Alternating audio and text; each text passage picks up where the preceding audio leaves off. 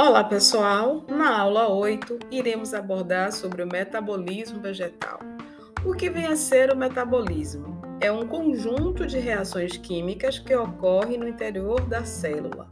No metabolismo, compostos são formados, substâncias são degradadas e compostos também são biotransformados.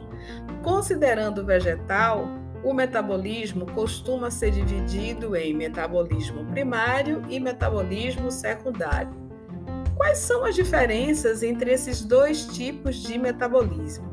No metabolismo primário, são produzidas substâncias que são essenciais para o crescimento e o desenvolvimento do vegetal. Essas substâncias são denominadas como as macromoléculas essenciais e que apresentam funções estruturais, energéticas e plásticas.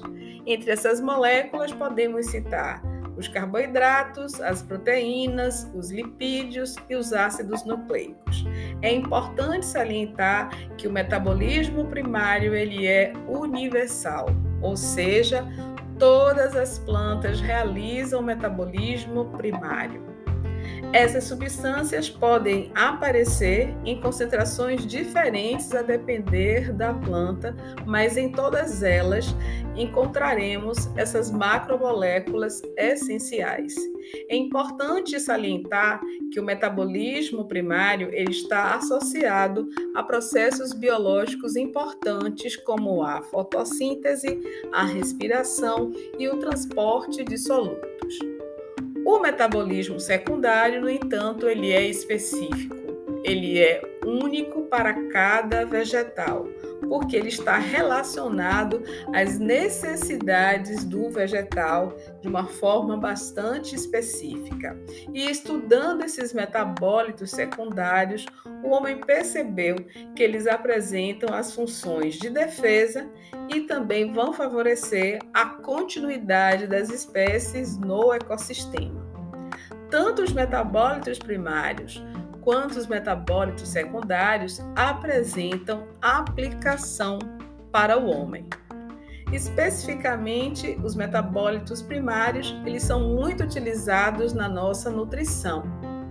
Já os metabólitos secundários, ao estudar, foi observado que essas moléculas, elas podem servir do, de ponto de partida para a produção de medicamentos. Nesse sentido, há um grande investimento na pesquisa de plantas medicinais, no sentido de encontrar esses metabólitos secundários, fazer estudos de atividade terapêutica e também determinar a estrutura desses compostos.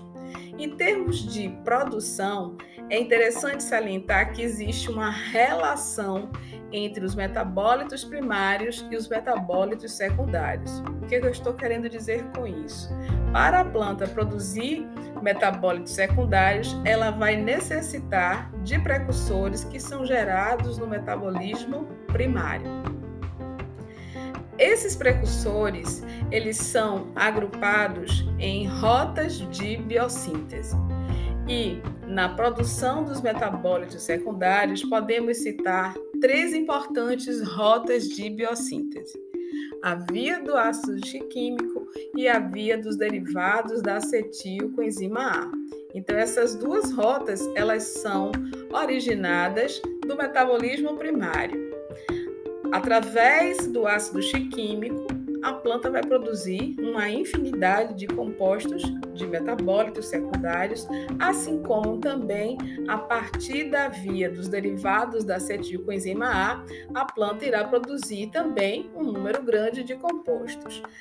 Há uma terceira via, conhecida como via mista, que é, na verdade, a união entre a via do ácido químico e a via dos derivados da acetilcoenzima A.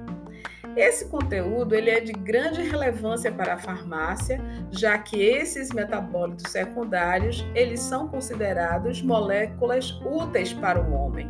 Assim, investir no conhecimento desses metabólitos, de como a planta elabora esses metabólitos, é importante no que diz respeito à produção de medicamentos.